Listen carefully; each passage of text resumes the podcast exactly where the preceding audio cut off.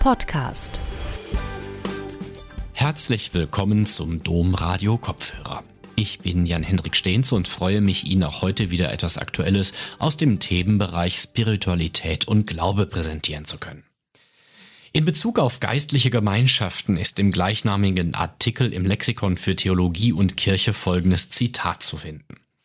Das Wort von der ständig der Erneuerung bedürftigen Kirche hat die Jahrhunderte hindurch die Geschichte der Kirche entscheidend geprägt. Immer wieder gab es innerkirchliche Aufbrüche, die das Evangelium radikal zu leben suchten. Die neuen geistlichen Aufbrüche sind Gruppierungen, in denen sich mehrheitlich Laien, aber auch Kleriker und Ordensleute um ein intensives religiöses Leben in Gemeinschaft beziehungsweise um eine Glaubenserneuerung in der Kirche bemühen. Persönliche Erneuerung und Vertiefung des Glaubens, Beheimatung in erfahrbarer Glaubensgemeinschaft, das klingt sehr spannend und man kann den Eindruck gewinnen, dass es etwas ist, das in diesen Zeiten der Kirche in stürmischer Seenot tut. Doch es gibt auch kritische Aspekte bei geistlichen Gemeinschaften, die in die Jahre gekommen sind oder bei denen es Formen von Ideologie und Missbrauch gibt. Ansgar Puff ist Weihbischof und Bischofsvikar für die geistlichen Gemeinschaften im Erzbistum Köln. Seinen Vortrag Geistliche Gemeinschaften im Erzbistum Köln, Einblicke und Wirken hielt Weihbischof Puff im Mai 2023 im Rahmen der Mittwochgespräche im Düsseldorfer Maxhaus. Gute Unterhaltung. Vielen Dank für die freundliche Begrüßung.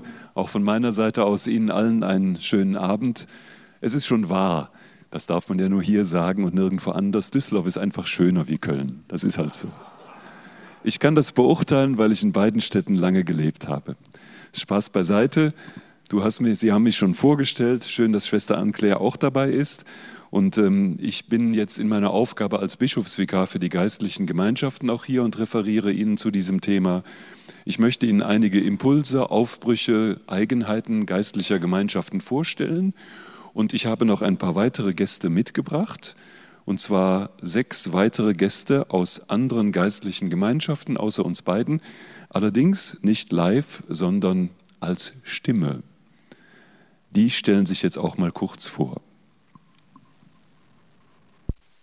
Mein Name ist Dr. Svenja Burger, ich bin 34 Jahre alt, komme hier aus Köln-Ehrenfeld-Bickendorf, ich bin Biostatistikerin von Beruf und seit 17 Jahren aktiv in der Gemeinschaft San Igilio. Mein Name ist Volker Schillmüller, ich bin 55 Jahre alt, von Beruf Lehrer und gehöre zur Fokularbewegung. Ich bin Schwester Jeanette, bin 37 Jahre alt und bevor ich Schwester geworden bin, war ich Sozialarbeiterin und Sozialpädagogin. Ich bin Katrin Krall, ich war Ärztin, bevor ich Schwester geworden bin, habe dreieinhalb Jahre Frauenheilkunde Geburtshilfe gearbeitet und dann Theologie studiert ich bin Schwester der Gemeinschaft Dienerinnen und Diener des Evangeliums. Ich bin Andreas Malangre, ich bin 28 Jahre alt, bin Sachbearbeiter im ITZ Bund. Das ist eine Bundesbehörde und ähm, auf dem neokatechinalen Weg im Grunde genommen schon seit meiner Geburt, da meine Eltern da schon dabei waren, bevor ich überhaupt geboren wurde. Mein Name ist Marita Cheney. Ich war Lehrerin.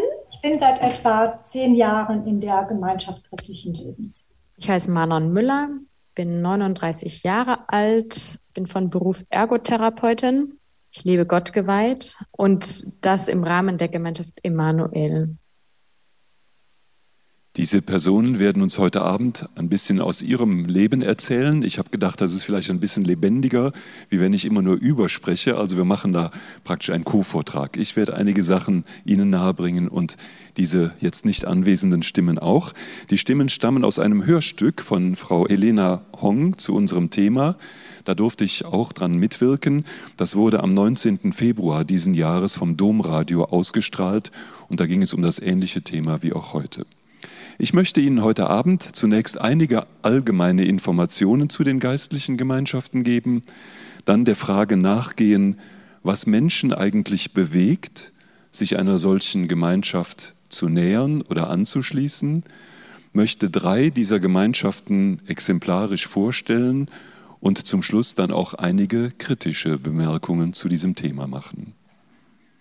Weltweit gibt es 120 von der katholischen Kirche anerkannte geistliche Gemeinschaften, der ungefähr weltweit eine halbe Million Menschen angehören. In unserem Erzbistum Köln sind es ungefähr 30 geistliche Gemeinschaften, die sehr verschieden sind. Einige sind etwas bekannter, weil vielleicht die Gründerfigur bekannter ist, wie zum Beispiel Andrea Riccardi, der auch mal in Italien Außenminister war, der die Gemeinschaft San Egidio gegründet hat, oder wie Chiara Lubich, auch eine etwas bekanntere Person, die die Fokularbewegung gegründet hat. Es gibt Gemeinschaften, die orientieren sich an großen Ordensgründern, wie zum Beispiel die Dominikanische Laiengemeinschaft oder die Gemeinschaft Charles de Foucault. Es gibt Gebetsgruppen, wie zum Beispiel Night Fever. Es gibt kleinere Gemeinschaften, wie beispielsweise Coisilio oder die Dienerinnen des Evangeliums. Und es gab in unserer Diözese auch eine Gemeinschaft, die als diözesane Gemeinschaft im Bistum Münster anerkannt war, die der Bischof von Münster aber aufgrund von Vorwürfen gegen geistlichen Missbrauch dann aufgelöst hat, sodass sie auch bei uns im Bistum nicht mehr existiert. 1987 fand in Rom die Bischofssynode zum Thema Berufung und Sendung der Laien in Kirche und Welt statt. Das nachsynodale apostolische Schreiben Christi Fidelis Laici von Papst Johannes Paul II. anerkennt 1988 zum ersten Mal offiziell geistliche Gemeinschaften und Bewegungen und ordnet sie in das Gesamtgefüge von Kirche ein. Und in diesem Schreiben werden fünf Voraussetzungen genannt, um eine solche Gemeinschaft kirchlich anerkennen zu können. Ich möchte diese fünf Dinge kurz benennen. Erstens, eine solche Gemeinschaft muss Werkzeug sein, das Menschen zur Heiligkeit führt. Das heißt, in dieser Gemeinschaft muss es eine Einheit zwischen Glauben und praktischem Leben geben, und die Gemeinschaft muss das fördern. Der zweite Punkt, es muss ein Ort sein, an dem die Gesamtheit des christlichen Glaubens gelebt wird und nicht nur ein Ausschnitt. Der dritte Punkt, Sie müssen bereit sein, das Lehramt und die pastoralen Richtlinien des Papstes und der Bischöfe anzuerkennen. Der vierte Punkt, Sie müssen einen missionarischen Elan haben. Und der fünfte Punkt, Sie müssen sich für gerechtere und geschwisterlichere Lebensbedingungen in der Gesellschaft einsetzen. Sind diese fünf Punkte erfüllt, liegen die äußeren Voraussetzungen für eine Anerkennung durch die Kirche vor. Für mich interessant, als ich mich auf den heutigen Abend vorbereitete, habe ich mal ein bisschen gestöbert in meinem Bücherschrank und habe dann einen interessanten Aufsatz wiedergefunden, den nach dieser Synode 1988 der damalige Kardinal Lehmann aus Mainz verfasst hat. Aus diesem Aufsatz möchte ich einige Gedanken zitieren. Er schreibt, die neuen geistlichen Gemeinschaften spiegeln eine Aufbruchssituation in der Kirche wider. Ihre Mitglieder begnügen sich nicht damit, in mehr oder weniger unverbindlicher Form der Volkskirche anzugehören. Und sie wollen auch nicht mit dem normalen Angebot einer Pfarrei zufrieden sein. Sie versuchen je auf ihre Weise ein entschiedenes und bewusstes christliches Leben zu führen, nehmen so ihre persönliche Berufung besonders ernst und streben nach einer lebendigen Zeugenschaft des Glaubens auf dem Grund einer im Geist erneuerten Taufe und Firmung.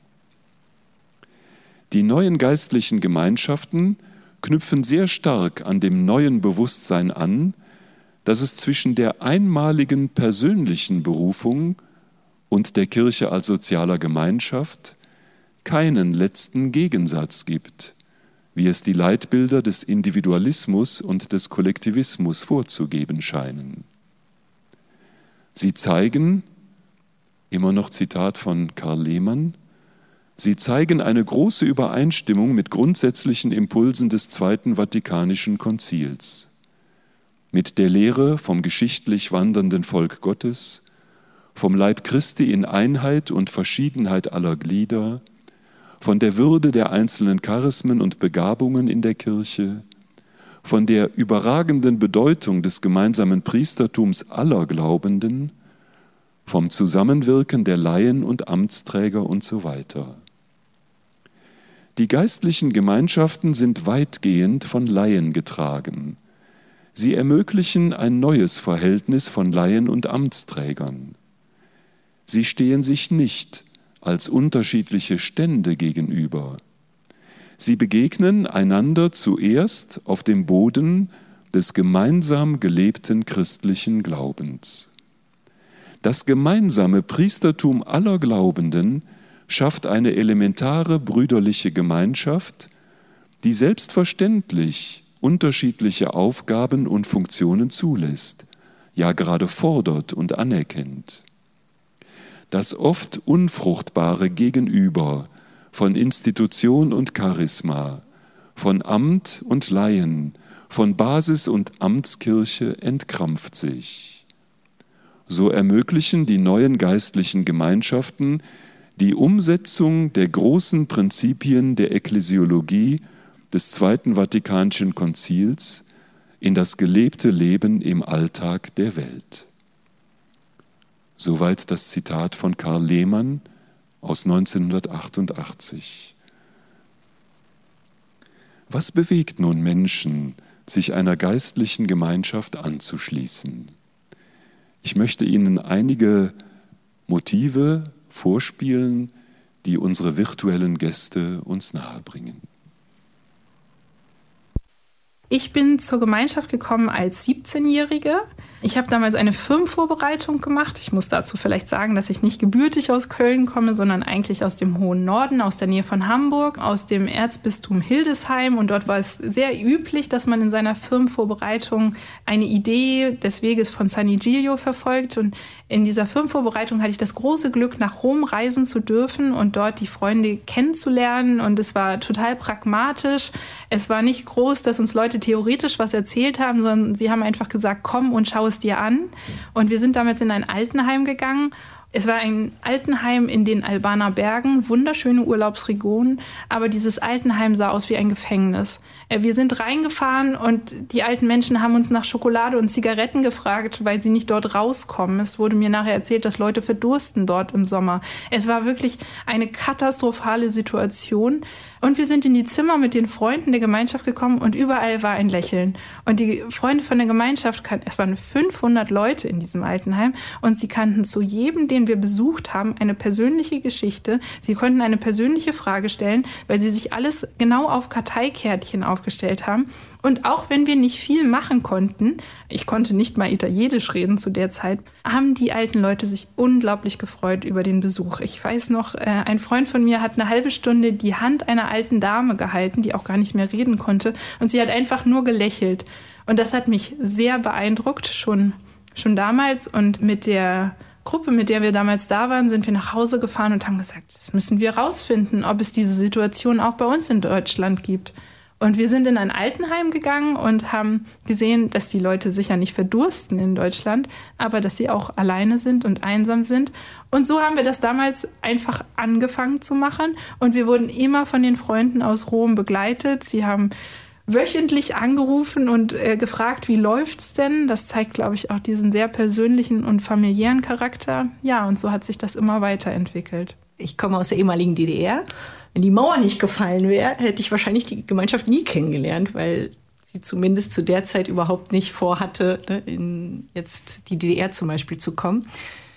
Aber ich habe dann 1992 tatsächlich, als mein Abitur fertig war, bin ich nach Bonn gegangen und habe dort angefangen, Medizin zu studieren und dort die Gemeinschaft beziehungsweise den Vorläufer unserer Gemeinschaft kennengelernt und war sehr überrascht einfach von der, von der Nähe der Person. Also ich habe da mal jemand sprechen gehört, der hat ein Zeugnis gegeben in einer Messe und dann dachte ich, die, die Person, die hat die Fragen, die ich auch habe. Also auf einmal war das irgendwie so, das hatte was mit meinem Leben zu tun und als ich die mehr kennenlernte, das waren auch dann Schwestern dort, hatte ich so den Eindruck, die sind auch sehr authentisch. Die haben auch ihre Fehler, ihre Macken, aber irgendwie stehen die da auch dazu. Und das hat mich irgendwie angezogen. Und dann habe ich da so einen Weg auch mit denen gemacht, weil ich merkte, man kann da einfach auch so dazugehören und da was mitgestalten. Und war eben in dieser Zeit dann, genau, bin ich Ärztin geworden, habe im Krankenhaus gearbeitet. Und in der Zeit im Krankenhaus war es tatsächlich so, dass es immer wieder Situationen gab, die mich sehr hinterfragt haben. Es gab zum Beispiel eine Frau, die war geschieden, hatte mehrere Kinder und hatte eine unheilbare Krankheit, lag im Sterben, aber es kam niemand. So, und das fand ich ganz schlimm. Ne, wo ich so dachte, ja, gibt es denn niemand, der irgendwie auch da guckt, wie sich so eine Familie vielleicht versöhnen kann, ne? weil es ja vielleicht nicht ohne Grund, ne, dass da niemand kommt oder oder es gab einen jungen Mann, weiß ich noch, auf der Intensivstation, der zu viel Alkohol getrunken hatte und ja so gerade noch wieder dem Tod von der Schippe gesprungen war. Und ich sagte dann zu dem damaligen Kollegen, ja super, dass ihr das geschafft habt. Und dann sagte der so resigniert, ja, es war schon das dritte Mal. Und dann habe ich gedacht, ja, aber wie, wie kann das denn sein, dass jemand scheinbar keinen anderen Ausweg sieht oder nicht merkt, dass sein Leben so viel mehr sein kann? Und das waren so auch Fragen, die mich bewegt haben, wo ich so gedacht habe, okay, Ärztin zu sein ist gut, man kann viel Gutes tun, aber irgendwie merkte ich so, da war so ein Wunsch, mm, nochmal auf eine andere Weise für Menschen da zu sein, nochmal solche Wege auch mit dem anderen mitzugehen, ne? in Familien, Versöhnungswege auch mitzubegleiten oder selber da ein Stück auch Zeugnis sein zu können für. Und das war dann so die Entscheidung zu sagen, doch, das ist in dieser Gemeinschaft, das ist wirklich mein Platz. Und das sind jetzt schon ja, so um die 17 Jahre her. Insofern merke ich, ja, es stimmt für mich. Also ich habe die Fokularbewegung in meiner Pfarrgemeinde kennengelernt. Ich komme aus Norddeutschland und war da ein normaler Jugendlicher, nicht sehr engagiert eigentlich in der Pfarrgemeinde, aber meine Eltern waren so klassisch gute Katholiken. Ja, ich hatte mir mal die Messdiener angeguckt oder Kolpingjugend oder Landjugend damals und fand das alles nicht so sonderlich attraktiv und war dann eher in der Schule aktiv mit meinen Freunden es gab dann in der Schule aber mal so religiöse Besinnungstage, ich glaube in der neunten oder zehnten Klasse, ich weiß nicht mehr so genau. Und das fand ich eigentlich ganz gut, weil wir da über spannende Themen gesprochen haben und versucht haben, das sozusagen für uns, aber auch mit dem, was die Kirche dazu sagt, irgendwie zu verstehen. Und äh, dann gab es irgendeine Nachtwallfahrt, die habe ich mitgemacht und da habe ich äh, dem Priester aus unserer Gemeinde davon erzählt, dass ich diese Besinnungstage ganz toll fand und der hat mich dann eingeladen zu einem Jugend Treffen, das unter anderem von der Fokularbewegung organisiert worden ist. Und äh, dieses Treffen, das dauerte so fünf Tage, glaube ich, das war so für mich fast ein Schockerlebnis. Das war wirklich sehr prägend mit 15, 16 damals, weil vor allen Dingen da irgendwie zwei Dinge auf einmal für mich aufgeleuchtet sind, die mir vorher gar nicht so klar waren, nämlich das eine ist, wir haben jeden Morgen begonnen mit einem kurzen Satz aus dem Evangelium, den wir uns für den Tag vorgenommen haben. Und ich habe das erste Mal verstanden, dass das Evangelium nicht etwas ist, was man nur hört oder liest, sondern was man ganz konkret jeden Tag in die Tat umsetzen kann. Das war für mich so der erste große Leuchtstern, der aufgegangen ist. Es war ganz konkret. Also ich, ich erinnere mich noch wie heute daran, dass ich beim Abendessen saß, so in einer Jugendherberge. Ne? Man kennt das ja, wie das da so ist. Ne? Und dann sind da die Platten mit Wurst und der Tee und so weiter und so fort. Und das erste Mal dachte ich, du kannst jetzt nicht nur gucken, wie du den Tee kriegst oder die Wurstplatte, sondern du kannst gucken, was ist mit dem links und rechts neben dir? Haben die Tee? Brauchen die noch was? Und das war für mich wirklich ein Eye-Opener, dann zu sehen, für die anderen mitdenken, den anderen wichtig zu nehmen, meinen Nächsten zu erkennen und zu gucken, was kann der gebrauchen. Und dass so ein Leben, also wenn man auch an die anderen mitdenkt, das ist natürlich auch eine sehr allgemeine Weisheit, aber das war damals für mich total prägend zu sehen, dass das ist eigentlich das, was im Evangelium steht, liebe deinen Nächsten wie dich selbst und achte auf deinen Nächsten und das kann man ganz konkret machen. Und der andere Aspekt, der mich damals sehr geflasht hat, war die Frage, ähm, wie gehen wir miteinander um? Wir hatten so kleine Gruppen da gebildet. Wir waren 200 Leute insgesamt und haben dann so sechs oder siebener Gruppen gebildet und haben uns immer nachmittags zusammengesetzt und dann einfach miteinander erzählt. Wie ist es uns heute ergangen? Was war gut? Was war schlecht?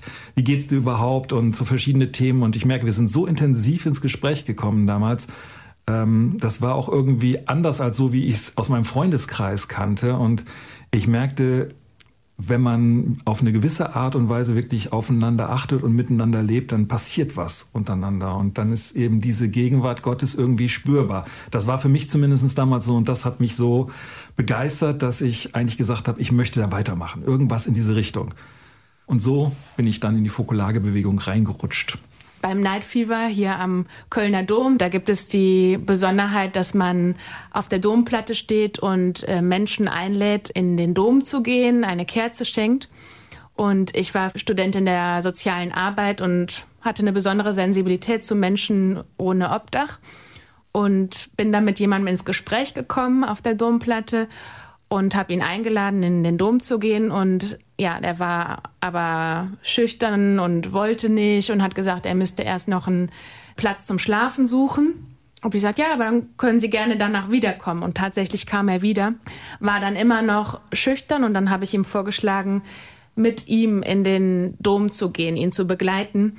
Und das war eine ganz besondere Erfahrung, weil ja, durch die großen Gänge vom Dom bin ich dann mit diesem Mann ohne Obdach, mit Plastiktüten bis nach vorne zum Allerheiligsten. Also ähm, Night Fever ist ja immer Anbetung, bis nach vorne gegangen.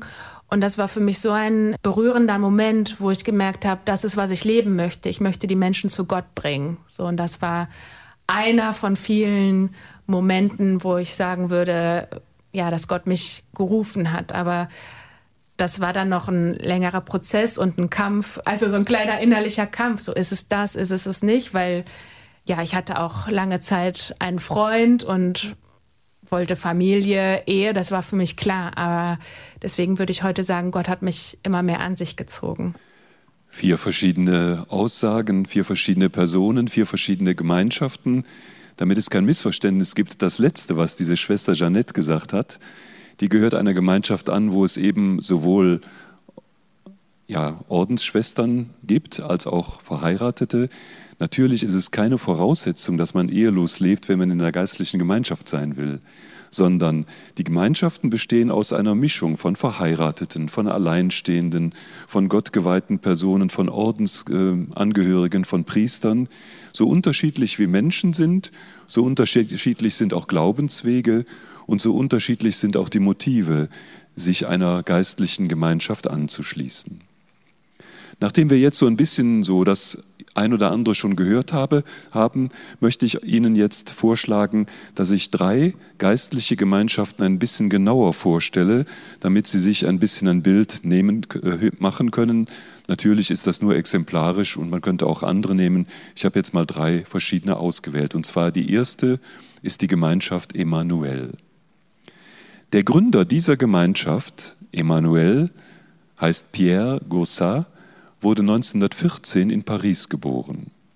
Mit 19 Jahren erlebte er so etwas wie eine starke Bekehrung und er lernte dann den damaligen Pariser Kardinal, Kardinal Suhard, kennen, der die Sehnsucht hatte, Menschen, die Christus von Christus weit entfernt waren, die wieder neu mit Christus in Verbindung zu führen. Und dieser Pierre und Kardinal Suhard merkten, wir sind aus einem Holz geschnitzt. Kardinal Suhard wurde sein geistlicher Begleiter und entdeckte dann bei ihm die Berufung, mitten in der Welt diskret und einfach als gottgeweihter Mensch zu leben. Pierre Gaussat war beruflich Kulturschaffender und Filmkritiker und geistlich lebte er aus der Anbetung, das war damals in Paris völlig unüblich, also eucharistische Anbetung. Mit 58 Jahren zog er sich dann aus seinem Berufsleben zurück und lernte gleichzeitig die charismatische Gemeindeerneuerung kennen. Er machte eine Erfahrung mit dem Heiligen Geist, lernte eine junge Ärztin kennen und gründete mit dieser jungen Ärztin eine Gebetsgruppe. Aus dieser Gebetsgemeinschaft entstand dann 1973 diese Gemeinschaft Emanuel, die er dann zwölf Jahre lang leitete. Er hatte auch eine große Liebe zu den Armen, zu Drogensüchtigen, zu Obdachlosen, zu Menschen, die vom Leben verletzt waren. Er war kein großer Redner. Seine große Gabe war die Unterscheidung. Deswegen suchten viele Menschen seinen Rat, um sich klarer zu werden, was sie für ihr Leben wollten. In den letzten Lebensjahren widmete er sich dann vor allem dem Gebet und zog sich stark zurück. 1991 starb er. Der damalige Pariser Kardinal Lustiger feierte seine Totenmesse und 2010 wurde das Seligsprechungsverfahren für ihn eröffnet. Unser Kardinal hat in Köln dieser Gemeinschaft Emanuel eine Kirche in der Innenstadt anvertraut, die Kirche Herz Jesu. Die liegt in der Nähe der Universität, direkt an der Partymeile Zülpicher Straße. Also wer Karneval hört, dass in Köln wieder mal alles schief ging, das ist Zülpicher Straße. Und da arbeiten zwei Priester dieser Gemeinschaft und zwei gottgeweihte Schwestern zusammen mit vielen Ehrenamtlichen, gestalten die Sonntagsmesse ansprechend, haben viele soziale Aktivitäten ins Leben gerufen, kümmern sich unter anderem auch um Wohnungslose, bieten regelmäßig Glaubenskurse an für Menschen, die den Glauben neu kennenlernen wollen, wie zum Beispiel den Alpha-Kurs oder den Kurs Mission Possible. Und so ist in den letzten zwei, drei Jahren da eine neue Gemeinde entstanden, die frisch und jung ist und für jeden offen steht und wo viel Gutes geschieht. Eine aus diesem Team, die diese Gemeinde leiten, das ist eine gottgeweihte Schwester, die Manon Müller, die erklärt uns jetzt noch ein bisschen weiter, was da in Herz Jesu geschieht. Was für uns auch besonders wichtig ist, ist die Eucharistie. Wir versuchen täglich in den Gottesdienst zu gehen, weil wir dort Jesus begegnen im Wort und in der Eucharistie und auch immer wieder eine Zeit des stillen Gebetes zu haben und sind da auch eingeladen oder ermutigt zu gucken, äh, wenn es möglich ist, dass es auch eucharistische Anbetung ist. Das funktioniert auf dem Land nicht so gut. Da sind manchmal sogar die Kirchen geschlossen. Dann kann es auch einfach halt eine Zeit mit Jesus zu Hause in der Gebetsecke sein. Aber dass er einfach auch jeden Tag neu Zeit und Raum bekommt, um uns zu begegnen. Dann als zweites möchte ich Ihnen eine Gemeinschaft vorstellen, die gar keine richtige Gemeinschaft ist, sondern wir nennen das eben eher eine Art Bewegung der neokatechumenale Weg, den ich auch persönlich seit 38 Jahren für mich gehe, der entstand 1964 in einer Barackensiedlung am Stadtrand von Madrid. Da lebte mitten unter den Armen ein Künstler, junger Mann, Kiko Arguello, der eine tiefe existenzielle Krise durchlebt hatte und dann diesen Cursilio-Kurs gemacht hatte, so eine Art Glaubenskurs für Menschen, die den Glauben neu kennenlernen wollen. Er hatte über diesen Kurs wieder zurückgefunden zum Glauben, wollte jetzt Christus nahe sein, ein bisschen auch wie Charles de Foucault, das war auch eins seiner Vorbilder, der selber arm geworden ist. Und in dieser Barackensiedlung traf er mit einer zweiten Person zusammen, Carmen Hernandez, eine Theologin und Missionarin, die kam gerade aus Israel wieder und hatte da ein Jahr lang gelebt und da nachgeforscht, was das Christentum und die jüdischen Wurzeln, wie das zusammenhängt, dass wir als Christen eben im Judentum unsere Wurzeln finden. Und sie war mit dem zeitgleich stattfindenden Zweiten Vatikanischen Konzil beschäftigt und als Theologin beschäftigte sich sehr intensiv mit den Fragen des Konzils. Die beiden haben dann in den Baracken so eine Art Glaubensverkündigung per Zufall entdeckt, weil die einfach unter den Armen angefangen haben zu erzählen, warum sie da leben und wurden gefragt. Und so entstand dann so eine Art Glaubenskurs, der sich am urchristlichen Taufkatechumenat erinnert. Der damalige Bischof von Madrid hat dann diese Initiative gebeten, in die Pfarreien zu gehen. Und so fand dann dieser Weg seine Verbreitung durch die Pfarreien. Diese Initiative hatte keinen Namen, und als sie dann etwas gewachsen war und Papst Paul VI. vorgestellt wurde, sagte der, naja, ihr müsst eigentlich den Namen Neokatechumenat haben, weil ihr macht die alte Taufvorbereitung der Urkirche für noch nicht Getaufte auf eine neue Weise, nämlich für schon Getaufte. 2008 hat Papst Benedikt diesen Weg der christlichen Initiation durch Statuten kirchenrechtlich bestätigt. Und zwar jetzt kommt eine ganz komische Formulierung, als ein geistliches Gut. Geistliches Gut, da kann man sich vielleicht nichts drunter vorstellen, damit ist aber etwas gemeint, was der ganzen Kirche gehört und was helfen kann, geistlich zu wachsen. Zum Beispiel die 30-tägigen Exerzitien des heiligen Ignatius sind ein geistliches Gut. Und der Papst ähm, Benedikt XVI. hat also diese Initiative, diesen Weg anerkannt als ein geistliches Gut. Christwerden ist ja nichts mit Auswendiglernen von Lehrsätzen, sondern ein dynamischer und biografischer Prozess. Es ist ein Prozess, in dem man in einer Gemeinschaft entdeckt, dass die eigene Biografie mit allen freudigen Ereignissen und allen Brüchen auch eine Heilsgeschichte werden kann. Und diese Entdeckung entsteht durch das Hören des Wortes Gottes, durch liturgische Feiern und durch den Austausch von Erfahrungen untereinander. Die Aspekte des Taufritus werden dann bei Einkehrt-Tagen näher betrachtet und auf die eigene Lebenssituation bezogen. Einer aus dieser Gemeinschaft, Andreas Malangre, berichtet jetzt ein bisschen weiter über diese Gemeinschaft.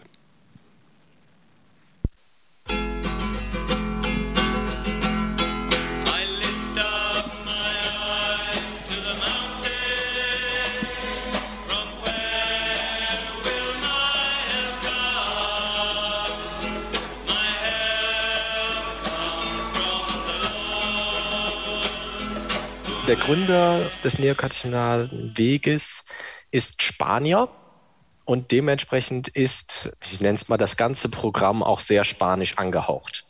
Das heißt, ein bisschen lebensfroher als wir Deutschen das oft sind, ein wenig mehr Gitarre anstatt Orgel,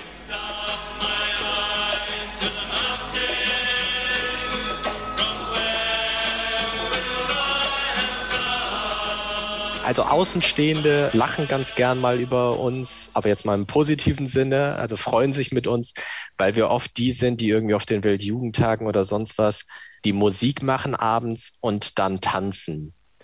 Und wir haben halt so ein, ich weiß gar nicht, woher das genau kommt, aber wir tanzen im Grunde genommen so ein bisschen um den Altar herum. Also wenn man es mitmacht, merkt man eigentlich auch, wie schön das eigentlich ist. Also es ist, ist auch im Moment komisch, aber ähm, eigentlich ist es total schön, weil es irgendwie diese Gemeinschaft zeigt, dieses tatsächlich, dieses brüderliche, dieses schwesterliche Miteinander.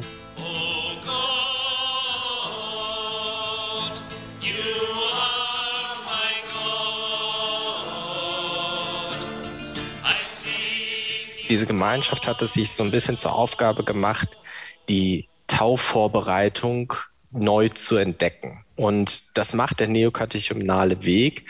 Vor allem würde ich sagen, durch eine sehr intensive Zeit, in der man sich einfach sehr regelmäßig trifft. Das ist, glaube ich, auch etwas, was äh, auch sehr besonders ist bei uns, dass wir tatsächlich einzelne Gemeinschaften haben, die ganz fest zueinander gehören. Also wir sind immer so circa 30, 40 Personen, die bilden eine Gemeinschaft und die gehen diesen Weg zusammen. Und die Spiritualität wird eben in dieser Gemeinschaft so gelebt, dass du halt zusammen diese Liturgien feierst, die Lieder des Weges singst, dass wir uns eben sehr viel auch mit der Schrift beschäftigen. Deswegen auch die Wortliturgien, also das Wort selber ist sehr wichtig, dass wir uns sehr sehr eng damit befassen, was hat dieses 2000 alte Schriftstück mit meinem Leben heute konkret zu tun und stellen dabei eben nämlich immer wieder fest, dass der Text möglicherweise sehr alt ist, aber das, was da drin steht, an Aktualität nichts verloren hat, sondern dass das immer einen ganz konkreten Bezug zu dem hat, was heute in meinem Leben passiert.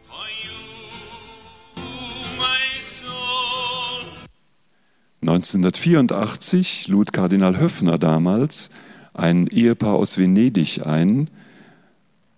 Dieses Ehepaar heißt mit Nachnamen Spandri, diesen Weg bei uns im Erzbistum Köln zu beginnen.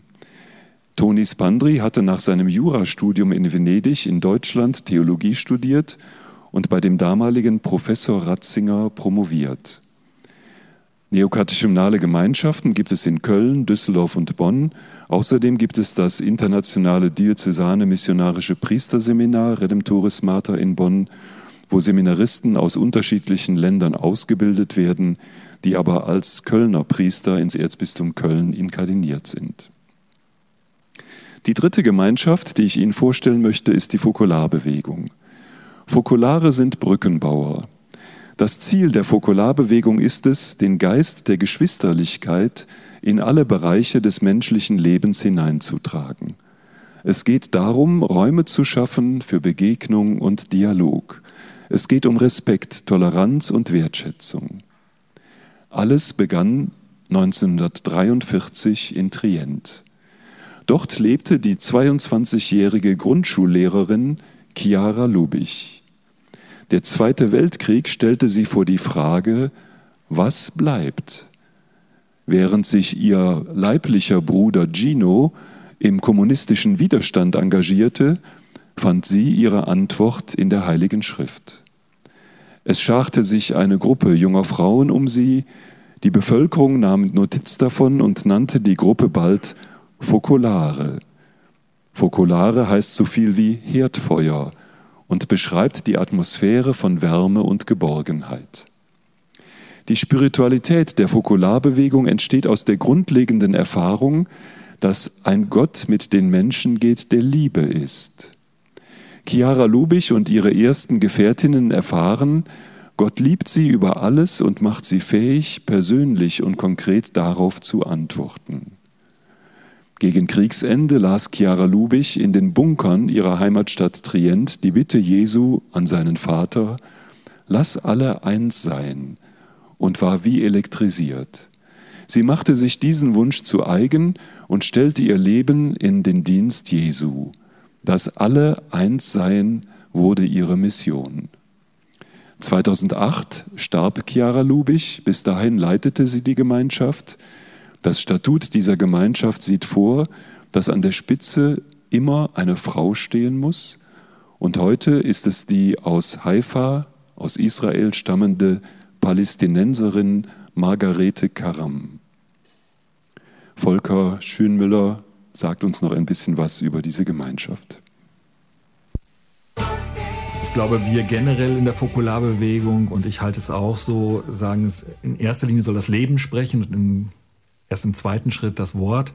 Und deswegen habe ich das auch in der Schule immer so gehalten, dass ich erstmal einfach da war und gelebt habe, meinen Job gemacht habe und so wie ich ihn halt gemacht habe. Und dann kamen die Fragen auch tatsächlich oft von Kollegen, die wissen alle Bescheid, was ich mache. Das wird dann auch unterschiedlich gesehen.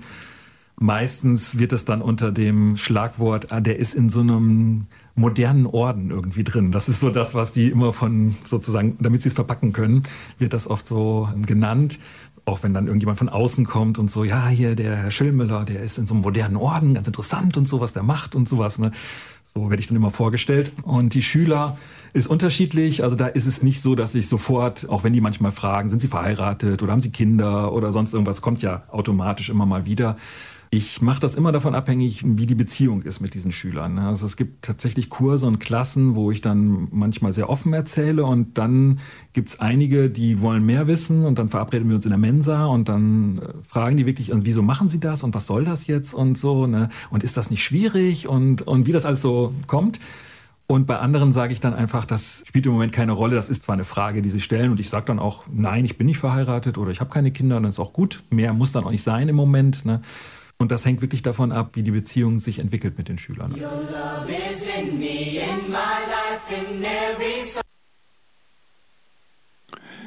Das sind drei Beispiele gewesen aus drei unterschiedlichen geistlichen Gemeinschaften. In dem Papier Evangelii Gaudium hat Papst Franziskus 2013 gesagt, dass die geistlichen Gemeinschaft ein Reichtum der Kirche sind, den der Geist weckt, um alle Bereiche zu evangelisieren.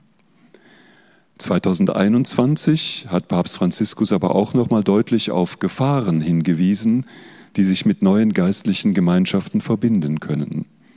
Bei aller Wertschätzung möchte ich aber auch einige Herausforderungen benennen, vor denen diese Gemeinschaften stehen. Der erste Punkt ist, diese Gemeinschaften sind inzwischen in die Jahre gekommen. Die Gründer und Initiatoren der meisten Gemeinschaften sind inzwischen gestorben. Die zweite und dritte Generation steht jetzt vor der Notwendigkeit, zwischen Gründer und dem Charisma der Gemeinschaft unterscheiden zu lernen. Unbestritten haben manche große Verdienste. Es gibt aber auch Gründer, von denen wir heute wissen, dass sie ein Doppelleben geführt haben und Scharlatane waren. Von denen muss sich dann eine Gemeinschaft distanzieren. So war es zum Beispiel bei der Gemeinschaft der Legionäre Christi, die sich klar von ihrem Gründer Martial Maciel distanziert hat, dem vielfacher sexueller Missbrauch nachgewiesen wurde. Die Herausforderung besteht darin, zwischen Gründerfigur und Charisma zu unterscheiden. Der Geist schenkt ein Charisma, das immer größer ist als eine Person und das Charisma ruht auf der ganzen Gemeinschaft, nicht nur auf einem. Und daher müssen sich geistliche Gemeinschaften vor einem Personenkult hüten und immer wieder sich selber fragen, was ist eigentlich unser ursprüngliches Charisma, unabhängig von dieser Person? Und wie können wir heute in einer veränderten Situation dieses Charisma leben? Papst Franziskus hat mal bei einer Ansprache zum dritten Weltkongress der kirchlichen Bewegungen 2014 Folgendes gesagt. Wenn Form und Mittel ideologisch werden, weit von der Realität entfernt, die sich ja ständig weiterentwickelt, verschlossen für die neuen Wesen des Geistes, werden sie schließlich das Charisma ersticken, das sie erzeugt hat. Es ist notwendig, immer auf die Quellen der Charismen zurückzukommen und dort Schwung zu finden, sich den Herausforderungen zu stellen. Seid kein Grüppchen. Nein, Bewegung, immer Bewegung, immer offen für die Überraschungen Gottes, in Übereinstimmung mit dem ersten Ruf der Bewegung, dem grundlegenden Charisma. Und ich denke, in dem Zusammenhang steht auch, dass Papst Franziskus dafür gesorgt hat, dass die Leitungsdauer in diesen Gremien auf fünf Jahre mit einer weiteren Verlängerung um fünf Jahre auf maximal zehn Jahre begrenzt ist. Das heißt, die großen geistlichen Gemeinschaften, die international sind, dürfen auf internationaler Ebene und auf nationaler Ebene nicht mehr auf Lebenszeit von jemandem geleitet werden, sondern müssen wechseln, spätestens nach zehn Jahren. Und der Papst hat das damit begründet, dass er sagt, Zitat, die Erfahrung zeigt, dass der Generationswechsel in Leitungsgremien große Vorteile für die Vitalität mit sich bringt. Es ist eine Chance zum kreativen Wachstum, belebt die Treue zum Charisma, verleiht der Interpretation der Zeichen der Zeit Atem und Wirksamkeit und ermutigt zu neuen, aktuellen Wegen missionarischen Handelns. Die dritte Herausforderung, die ich benennen möchte, das ist der Umgang mit sexuellem und geistlichem Missbrauch. Beides kommt auch in geistlichen Gemeinschaften vor. Und ich bin sehr dankbar, dass die Deutsche Bischofskonferenz inzwischen sehr präzise Vorgaben gemacht hat, dass alle geistlichen Gemeinschaften die Präventionsordnungen und Interventionsordnungen der Diözesen einzuhalten haben und dass sie institutionelle Schutzkonzepte erarbeiten müssen. Eine unserer Aufgaben von Schwester Anne-Claire und mir ist zu kontrollieren, ob die geistlichen Gemeinschaften es auch wirklich getan haben oder tun. Das Thema des geistlichen Missbrauchs ist schwerer zu fassen. Beim Missbrauch durch geistliche Autoritäten kommt es zu einer Verletzung der Würde einer Person durch die Manipulation der Gottesbeziehung, durch die Manipulation christlicher Werte, kirchlicher Vorgaben oder theologischer Aussagen, indem eine Person ihre geistliche Autorität anwendet, um psychische Abhängigkeiten zu erzeugen und so eigene Ziele zu erreichen. Die Bischofskonferenz erarbeitet derzeit ein Konzept, wie man geistlichem Missbrauch bei geistlichen Begleitern, in Pfarreien, in Ordensgemeinschaften, bei geistlichen Gemeinschaften, wie man das verhindern kann. Die große Herausforderung für die geistlichen Gemeinschaften ist, sich selbstkritisch und wach die Frage zu stellen, welche Strukturen in der Vergangenheit und Gegenwart einen geistlichen Missbrauch in ihrer Gemeinschaft begünstigen und entsprechende Veränderungen einzuleiten. Also das sind so drei kritische Dinge, die ich persönlich sehe. Der erste Punkt ist eben Unterscheidung zwischen Gründerfigur und Charisma. Die zweite Sache, dass man tatsächlich auch immer wieder das Leitungspersonal wechseln muss. Und die dritte Sache, das Thema geistlicher und sexueller Missbrauch, sich dem Thema zu stellen und entsprechende Vorkehrungen zu treffen. Ich komme jetzt zum Schluss, damit wir auch miteinander ins Gespräch kommen können, liebe Zuhörerinnen und Zuhörer.